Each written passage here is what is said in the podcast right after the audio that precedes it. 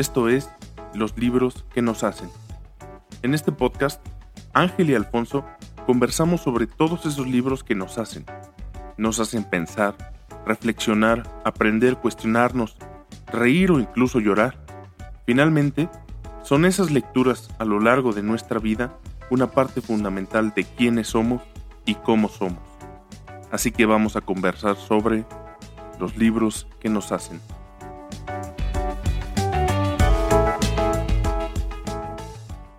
Quiero platicar de un texto quizá, quizá un, poco ortodoxo, muy criticado por muchos, eh, muy amado por otros, ¿no?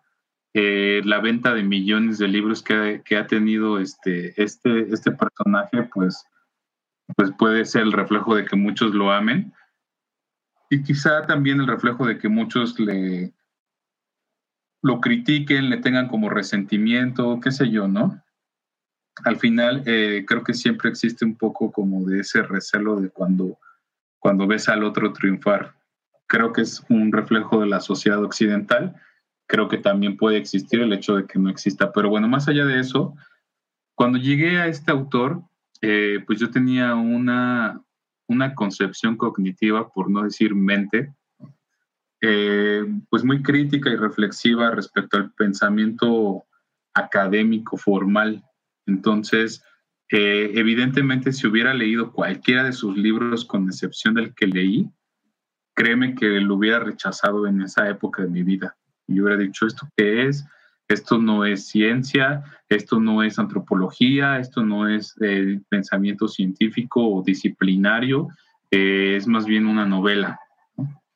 Y a lo mejor como novela a uno le parece interesante, que es quizá uno de los modelos de pensamiento que, utilizan mucho en Oriente para comunicar un, conocimiento, pero de eso podríamos platicar en otra ocasión, ya que más allá del texto per se, comunican y se aprenden a través de historias. Eh, y pues los niños también aprenden así, y los adultos también, no es exclusivo de los niños. Las metáforas y las fábulas me parecen maravillosas para, para aprender, ¿no? Tienen un reflejo súper interesante. Y eh, bueno, yo entonces, ¿por qué estoy mencionando esto?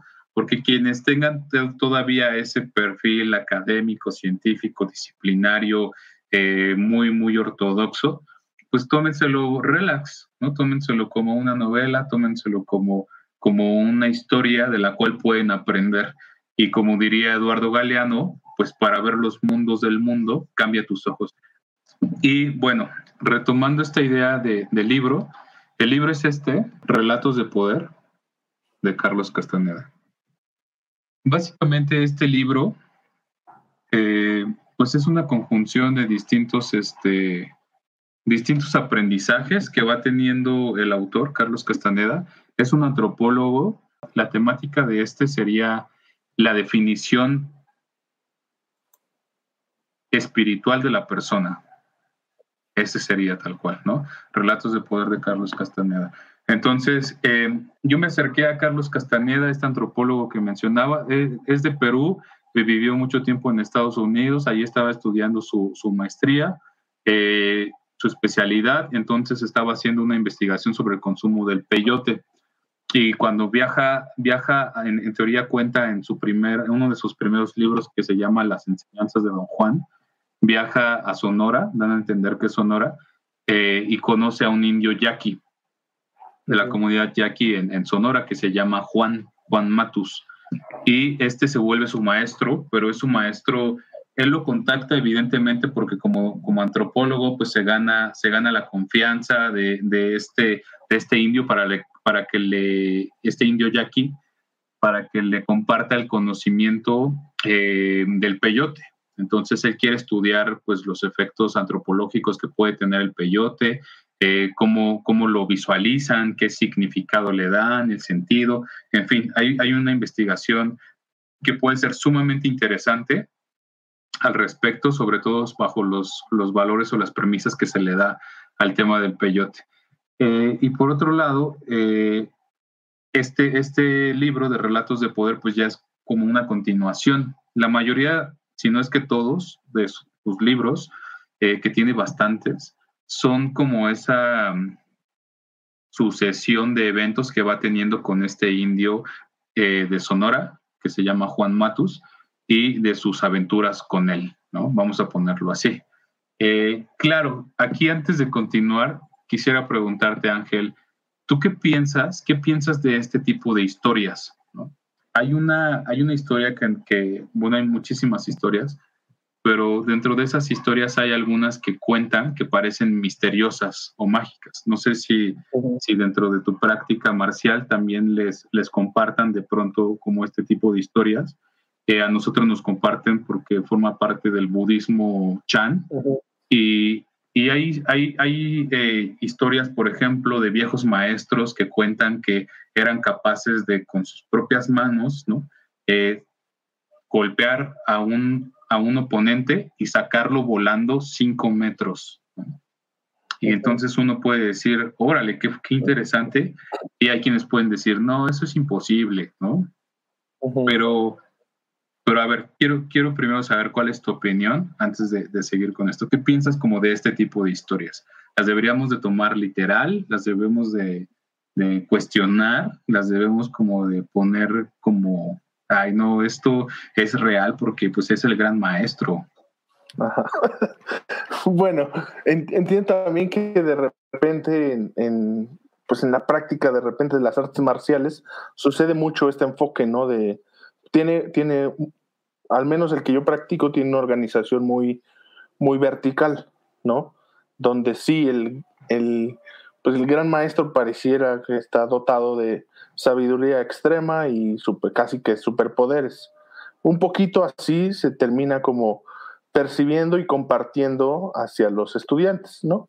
Aunque no sea necesariamente cierto, creo que tiene que ver un poco con, con eh, este, este sentido de disciplina y de alcance que puede tener uno practicando pues cualquier arte marcial, ¿no? Creo que por la que yo practico pues no es no tiene como es más moderna, aunque sí tiene por supuesto fundamentos en pues en el karate, en el kung fu, no tiene como comparten mucho, nacen de nacen justo de, de estas artes marciales milenarias eh, pero está más enfocado como en términos de, pues, del deporte, de la disciplina, de la, del respeto al, al maestro ante todo, ¿no? De la lealtad. La lealtad es un, un tema muy importante. Pero este tipo de, de, historias, como comentas, no, al menos nosotros en Taekwondo no, no se comparten demasiado, ¿no? Me parece que está bien, me parece que son parte, sí, del, de la pues de la filosofía del arte marcial, porque estas artes orientales tienen mucho, mucho de eso. Y, y sí, la verdad es que te transmiten, eh, pues al menos un concepto, te pueden transmitir un concepto de hasta dónde puedes desarrollar tal vez habilidades, hasta dónde puedes como trabajar tu mente, tu espíritu. No, creo que va más por ahí a que sea como real que puedas hacer algo o no, aunque sí creo que el cuerpo se puede desarrollar las habilidades físicas se pueden desarrollar de una manera muy alta, casi que a estos niveles que comentas. O sea, no me parecería para nada extraño, porque, o sea, yo lo, yo lo, yo veo como a compañeros que tienen tal vez más años eh, practicando el arte marcial y que son realmente fuertes, ¿no?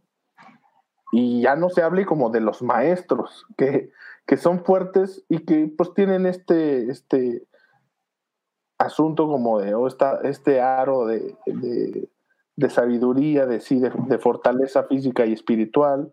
Entonces creo que es parte de un desarrollo que tienen las artes marciales en general. Ahorita que hablamos de esto específico, ¿no? Si es real o no, pues yo sí lo cuestionaría. Yo soy muy escéptico de, de temas como fantasiosos o de, de, asuntos como que tengan que ver con lo más alejado a la, a la ciencia es, parte de como de mi, de mi visión del mundo, pero sí creo que es, es como alcanzable el desarrollo físico y espiritual cercano a estas cosas que se comentan o que lo comparten como historias, ¿no? Sí, claro, completamente. Es decir, esto te lo pregunto justo para poner un poco el contexto, ¿no? Pero sí, súper rescatable lo que estás diciendo. Ahorita lo, lo, retomamos. Quería leer un comentario que nos pone aquí Isabel Moreno. Eh, leí un artículo interesante con la opinión de Brad Smith, presidente de Microsoft, y decía que la pandemia era el reto de esta década. El racismo y cambio climático eran el reto del siglo. Menciona que las tecnologías no deben desfavorecer los derechos humanos ni las libertades civiles de las personas. Pienso que podemos tomar el racismo precisamente como un reto a trabajar a diario, comenzar con uno mismo y dejar de autosabotearnos y ser duros con nosotros. Eh, también en casa, creo que ahí se nos corta, em, también en casa con quienes convivimos, ser más responsables en las ideologías que defendemos y cuestionarlas. Eh, sí, en efecto, excelente, eh, Isabel es, es, un, es un tema que evidentemente no compete solo a eventualidades o a tendencias como, como lo que comentábamos hace un rato de la CONAPRED o del tema de, este comunicador en, medios masivos eh, digitales, eh, sino que es un tema que tiene que irse deconstruyendo y que toma tiempo. Los cambios más significativos pues se dan de manera paulatina. Las transformaciones sociales no son radicales, justo porque es la naturaleza y el dinamismo de la propia humanidad. Eh, nos pone también Héctor Gutiérrez, estamos en el espacio de los comentarios. Eh, si todo lo que percibimos lo percibimos a través de nuestra mente, solo se quiere transformar nuestra mente para cambiar lo que percibimos. Lo sobrenatural se vuelve un tema de cómo percibimos, énfasis en solo, con comillas, claro. Eh, sí, desde luego, Héctor. Eh, esto, este, este, tema creo que se asocia mucho con la parte de relatos de poder a la que quiero llegar, porque no es tan sencillo, sobre todo bajo un esquema occidental en el que estamos anclados, donde vemos las cosas lineales. Y digo lineales porque si pudiera poner un ejemplo del paradigma de la complejidad sería maravilloso, pero lo voy a resumir con el siguiente ejemplo, ¿no?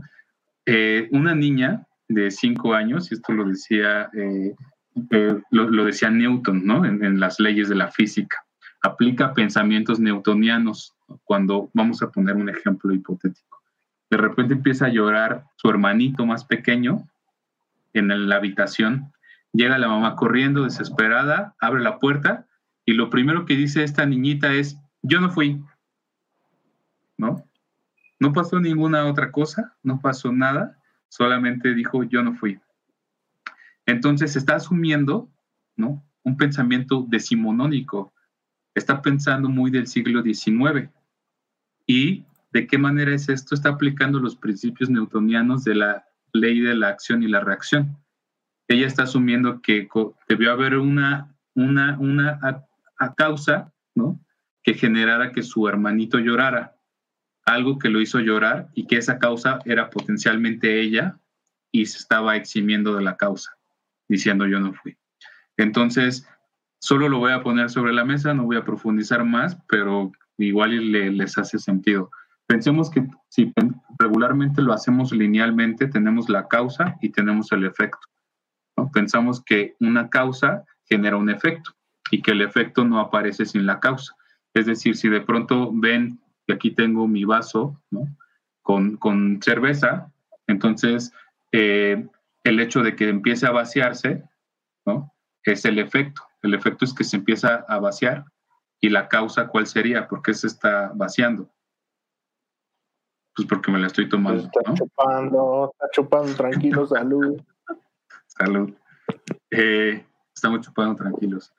Y entonces, si yo de repente empiezo, de repente vieran que, ¡pum!, ya no está el líquido, pues entonces sí uno diría, ¿qué? ¿Qué pasó? ¿Cómo pasó? Si no vi que le dieron trago, no vi que se vaciara, no vi que se cayera, simplemente desapareció. Y entonces estamos rompiendo nuestro esquema lineal de pensamiento. Creo que, que hacia eso va un poquito también este último comentario de Héctor. Pensamos linealmente y no vemos los, los multifactoriales. Lo mismo pasa en el racismo. Pensamos linealmente y decimos, a ver, ¿de quién es la culpa o cuál es el problema del racismo? pero en realidad es multifactorial, es complejo, tiene múltiples problemas, tiene múltiples factores. Lo mismo en la vida. Entonces, en la definición de la persona, lo, a donde va este pensamiento paradigma, paradigma de la complejidad es entender cómo una causa puede generar un efecto, pero que este efecto a su vez sea una causa que esté generando la causa principal que produjo ese, ese primer efecto. Es decir, como si fuera un círculo y ya no lineal. En fin, es complejo, no pretendo abordarlo ahorita, quizá por temas de tiempo, pero quizá más adelante. Regresando al libro de Relatos de Poder, eh, Carlos Castaneda hace una, una revisión de la definición de la persona por las enseñanzas que le da don Juan. ¿Y a dónde iba con este ejemplo que me estaba, que te estaba preguntando, Ángel, de qué pensaba sobre la parte de, las historias así de este tipo? Porque creo que finalmente, si fueron reales, ¿no? Es, es, es genial, pero si no lo fueron, en realidad no importa, porque lo importante es el conocimiento que está de trasfondo es lo que podemos aprender de ello, es lo que podemos llevar a cabo a nuestra vida y materializarlo, evidentemente. Eh, ojo, esto no, esto no significa creer deliberadamente sin un pensamiento reflexivo y crítico, todo lo contrario, es amplificar los horizontes del conocimiento para dejar de pensar linealmente y entonces hacer la curva del pensamiento complejo. Y lo mismo sucede con la elaboración de eh, de, dos elementos que menciona el autor, que es eh, el nahual y el tonal. hemos escuchado mucho sobre el tema del nahual, probablemente por nuestra cultura mexicana, ¿no? Pero en realidad no es tan literal como esa parte de transformarse en un animal, ¿no? Eh, el tonal sería como esta parte más, más firme, aquello que nos hace que tomemos decisiones, eh, como lo que podríamos entender como mente racional, y cuando digo mente, lo, lo menciono ahorita porque la mente, quién sabe qué es. Y yo invito aquí a que, a que me compartan los, los queridos escuchas qué es la mente. Decía un, un gran maestro para mí de, de, de, la carrera, no existe, no existe un premio Nobel de psicología. Ajá. ¿Qué, ¿Qué significa psicología? Literalmente o etimológicamente, psique, mente, logos, estudio, tratado de, estudio de la mente. ¿Y cómo va a estudiar algo que no se ve, que no se sabe dónde está y que ni siquiera han descubierto? Y decía, y probablemente nos acordemos de él, ¿no? Del querido Juan Soto, cuando alguien descubra dónde está la mente, probablemente ese sea el primer premio Nobel de psicología. Yo he visto premios Nobel de, de, biología, de química, de medicina, asociados a temas de psicología, pero no hay un premio Nobel de, de psicología. En fin, eh, esta connotación de lo que es la mente, pues es compleja, como lo estaba planteando. Y decidí aventurarme a esto, pues no para defenderlo a capa y espada, sino para poner sobre la mesa una posibilidad de, de llamémosle así, universo, en la cual nuestros queridos escuchas o aquellos que lleguen a, a, querer eh, compartirnos su conocimiento o escucharnos, eh, pues tengan sobre la mesa la, la, la, la, idea, el planteamiento de reflexionar sobre qué hacemos y hacia dónde vamos y qué nos define. Esta, esta última pregunta sería más puntual hacia el tema del libro de relatos de poder. ¿Qué nos define? ¿Qué, qué, qué define mi voluntad? porque la voluntad es otro tema importantísimo en el libro, así como la creatividad. Y dice el nahual es más bien esa cualidad, ¿no? Habla evidentemente del brujo y del guerrero, esa cualidad del guerrero que le permite generar su creatividad, ser creativos. Lo que siento es que muchas veces nos ponemos el pie nosotros mismos diciendo, es que yo no soy creativo, es que yo no soy inteligente, es que yo no puedo, y recuerdo un, este, un ejemplo de, un profesor que se llamaba Ortiz La Chica, nos hablaba de Levi Jacobo Moreno, que es un psicólogo este, de temas del cuerpo. Entonces, eh, decía, es que yo tengo de pronto acercamiento con tantas personas, tantas personas, que luego ni siquiera me acuerdo qué les digo y no sé qué tanto puede impactar en, en ellos algunas palabras. Probablemente esto pase igual, ¿no? O sea, a lo mejor ahorita los maestros que estoy mencionando ni se acuerden, ¿no? Que lo dijeron o que lo mencionaron en una clase. O si alguna vez le dijiste algo a tu hija o a tus compañeros de trabajo, a lo mejor tú ni te acuerdas, ¿no? Pero se queda marcado. Es un, es, un, es un recuerdo significativo.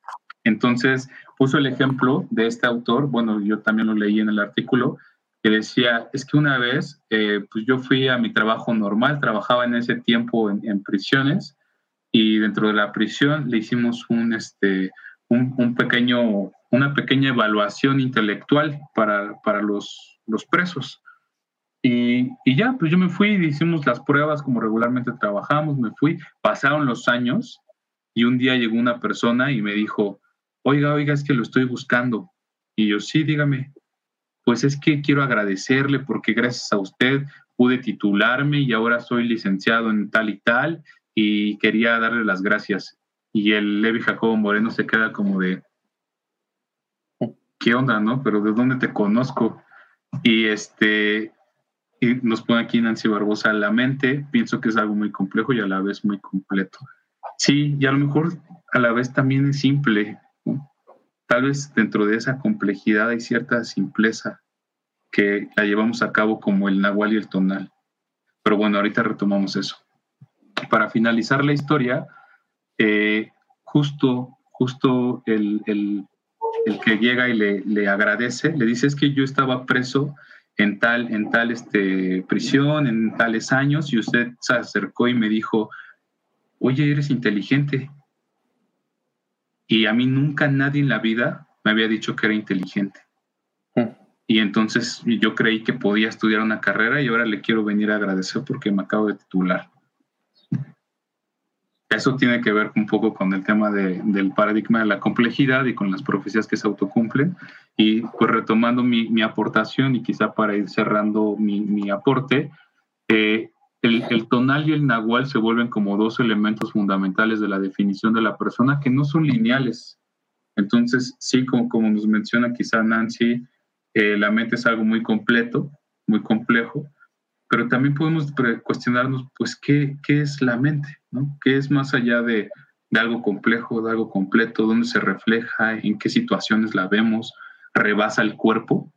¿Está más allá de nuestro cuerpo? Está intrínsecamente en nuestro cuerpo. Y creo que a partir de allí eh, podríamos dar una pauta para la reflexión, sobre todo, pues bueno, en cómo, cómo la reducción del tonal, que es este pensamiento permeado, racional que regularmente tenemos, pues de pronto al reducir el tonal empieza a florecer el nahual y la esencia que, que nos hace. Isabel Moreno, me encanta Relatos de Poder, es un libro poético, vivencial. Sí, evidentemente, esto es hacia donde apuntaba, ¿no? Llevar el conocimiento de las letras a la vida misma. Recuerdo mucho la impecabilidad, que es hacer lo mejor que puedas en, lo que estás participando. Excelente libro, Alfonso. Sí, este, bueno que lo mencionas, Isabel. El, guerrero impecable o la impecabilidad eh, es algo de lo que habla este texto y es algo con lo que asocio mucho quizá en el tema de, de las artes marciales, de lo que significa kung fu, ¿no? que es afilar tu espada y cómo cada día puedes afilar tu espada, si es la metáfora. Es decir, si lo vemos literal, yo podría decir, pues ni tengo espada, güey, ¿no? O sea que, pero la metáfora es eso, como, como el ser impecable lo podemos ver como de, ay, ¿qué significa eso? Pero no, en realidad es, es, mejorar un poco cada día, ser un poco mejor, eh, estar un poco dentro de lo que quiere ser o de la persona que visualiza ser.